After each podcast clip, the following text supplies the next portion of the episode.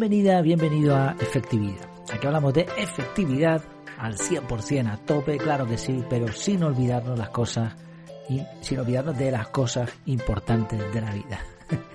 Mil veces lo repetiré y todavía a veces me sigo atascando ahí. Bueno, el título del episodio de hoy es El calendario es el único sistema de productividad en el que confía todo el mundo. Estaba leyendo un extracto del último libro de Cal Newport, me encanta este autor. El libro se titula Un mundo sin correo electrónico. Bueno, creo que es así la traducción al español porque no estoy seguro de si, si de hecho existe el libro porque está recién sacado en inglés. Bueno, en este extracto que se puede consultar en su web, me topé con una frase que me hizo pensar muchísimo. La frase es la siguiente.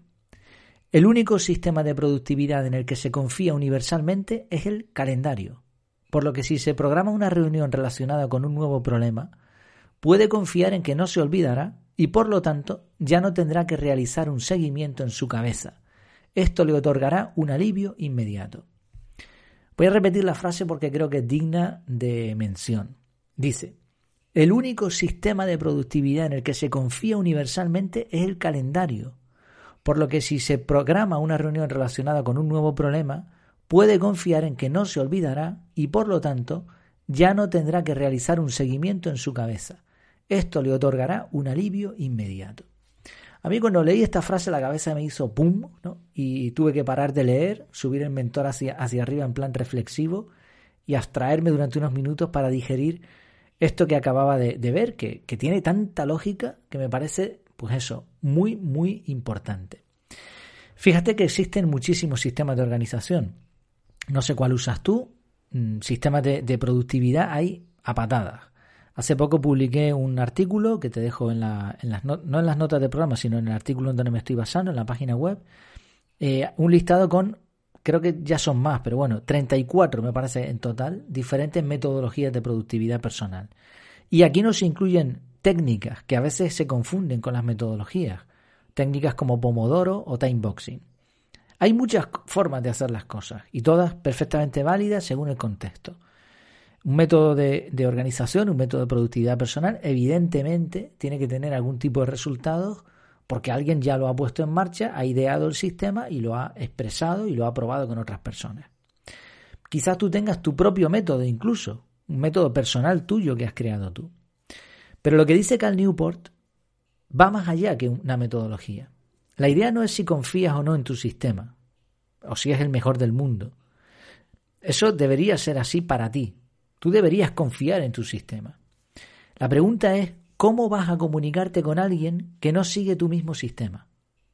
Pues tú puedes añadir una frase en tu nota de tareas delegadas o un bloque de tiempo dentro de una semana para recordarte que fulanito te tiene que entregar un libro. Y eso te va a servir a ti.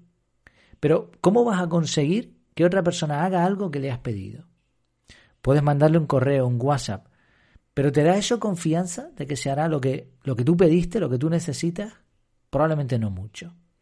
¿Por qué? Porque cada persona gestiona el correo, los mensajes de maneras muy distintas y en muchas ocasiones muy malas. Sin embargo, el calendario es universal. Y esta es la respuesta que más confianza te va a dar, usar el calendario. Algunos ejemplos.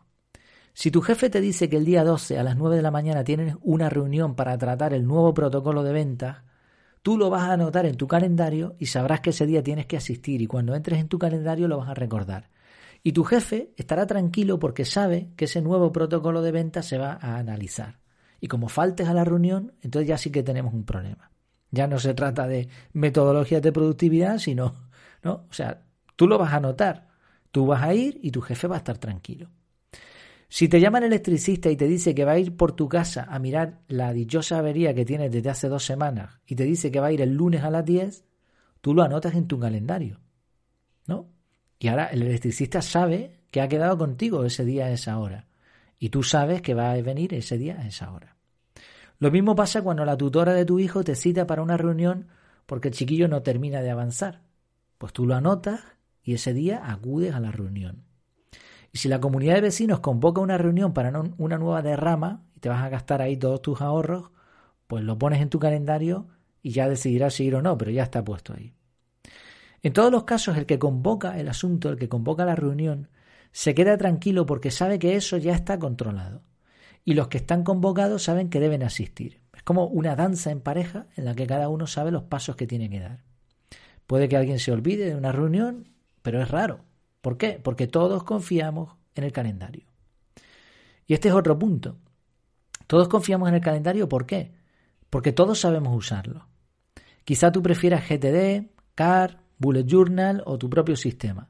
Pero el sitio donde todos los caminos se cruzan es el calendario. Si un usuario de ZTD, por poner un ejemplo, le dice a otro que usa el método de las cajitas que debe añadir un ítem a su revisión semanal en el proyecto Zarzamora, es probable que no se entiendan. Si un fanático de Trello le dice a alguien que usa un planificador Titán que debe marcar como concluido el paso número 5 del tablero función de teatro, están hablando idiomas distintos. Piensa también en la cuestión de la edad. Tú no le hablas igual a tu abuela que a tu compañero friki que sabe de todas las tecnologías que a tu hijo de 12 años. Pero fíjate el milagro. Todos saben poner una cita en el calendario. Y da igual cómo lo hagan. No importa si el calendario está en papel, eh, si es una agenda, si es una aplicación avanzada o si ponen un bloque de tiempo en Google Calendar. ¿Por qué? Porque todos manejamos el calendario desde que éramos pequeños. Sí, esto es una de las cosas prácticas que sí nos enseñan en la escuela. Y hay un punto de referencia en común, más allá del calendario. Un día y una hora en, en el momento en el que va a suceder algo. Claro, el contexto de la frase que dice Cal Newport es un contexto más empresarial. Se está hablando de reuniones y algunos de los ejemplos que hemos puesto tratan de lo mismo. Pero en realidad esto se puede aplicar a muchas otras cosas. ¿Cómo? Pues sencillo, cuando tengas que interactuar con otras personas, genera un bloque de tiempo en tu calendario digital y compártelo. Y si la otra persona usa el calendario digital también, ya está, así de sencillo. O le mandas una invitación, ¿no? Por, si utilizas Google Calendar, mandas una invitación y le llegará a su correo. Puedes tener directamente un calendario compartido con una o varias personas y lo que aparezca ahí les va a ir, ¿no? lo que vayan poniendo les va a ir apareciendo. O, la forma más sencilla, puedes pedir a la otra persona que ponga esa cita en el calendario y asegurarte de que lo haga, de que ponga esa cita. Se lo pides y te aseguras de que lo ha hecho.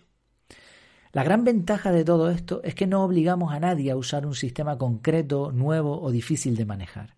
Van a usar algo que conocen perfectamente y en lo que confían. Obviamente, desde mi perspectiva, como autor de creador del método CAR, a mí este, este tipo de cosas me hacen muy feliz porque el sistema que yo uso, el que yo enseño en el, en el curso online, en la página web, no necesita de adaptación para esto.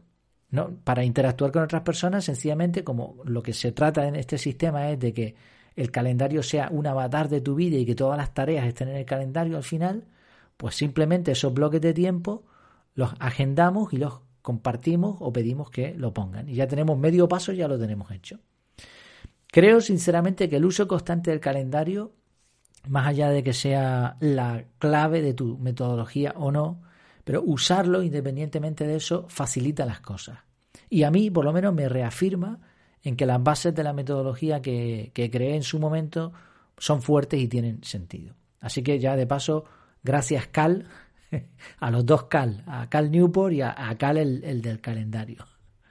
Pues espero que te haya gustado este punto, que lo puedes aplicar, igual se te ocurren otras ideas. Creo que es una, es una idea sencillita, muy sencillita, pero muy potente al mismo tiempo. Igual hemos encontrado el esperanto productivo. Pues como te digo, espero que te haya gustado, que te haya resultado útil. Muchas gracias por tu tiempo, por tu atención y hasta la próxima.